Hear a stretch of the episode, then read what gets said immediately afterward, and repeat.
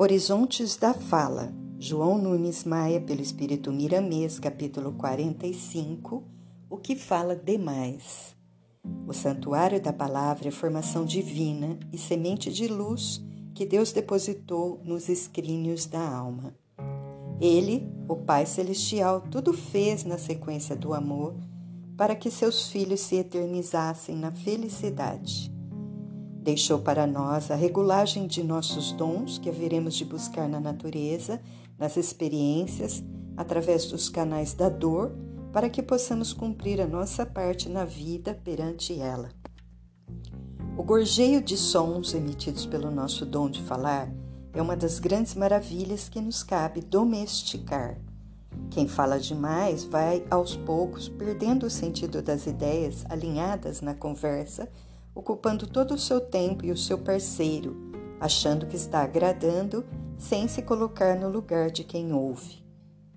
Falar demais é um hábito que facilmente passa a vício e deste a enfermidade, que no começo requer branda disciplina.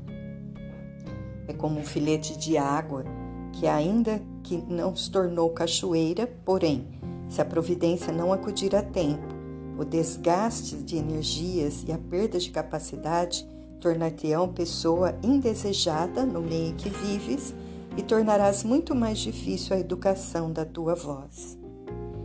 O filete de água passará a cachoeira de proporções indescritíveis, requerendo esforços sobrenaturais para o domínio conveniente. Façamos como os engenheiros hidráulicos que distribuem a água em uma metrópole através de canos com a disciplina das torneiras. A fala é um manancial que deve ser cuidado no sentido de beneficiar a todos os que nos ouvem. Coloquemos, pois, uma torneira na boca para que não ocorra o desperdício da água da palavra, que é, por excelência, de ordem celestial. A energia que consumimos no palavreado é cota sagrada que pertence ao suprimento universal e que, depois de usada como veículo de comunicação, volta ao manancial infinito com a mensagem que nela imprimimos pelas mãos dos sentimentos e pela força do Verbo. Sabendo disso, o que deves fazer de agora em diante com o teu dom de falar?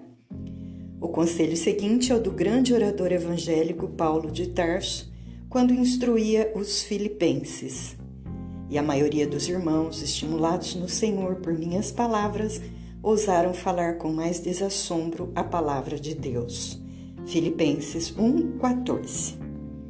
Paulo era falante, mas falava com equilíbrio, na hora certa e no momento exato, aproveitando o dom que Deus lhe deu nas bênçãos de Jesus Cristo. Quem fala com amor no coração estimula os que o ouvem a também conversar com mais desassombro acerca das coisas elevadas, silenciando sem desprezo aos que lhe interrogam ou estimulam para conversações de nível inferior, orando por eles em segredo para que não se sintam humilhados como pessoas que ainda não acertaram o caminho da luz.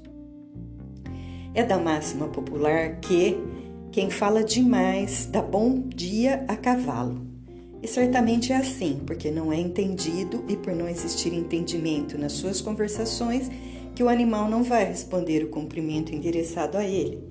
Assim é que o ser humano de certa superioridade não vai responder à fala provinda da imundície da razão mal educada.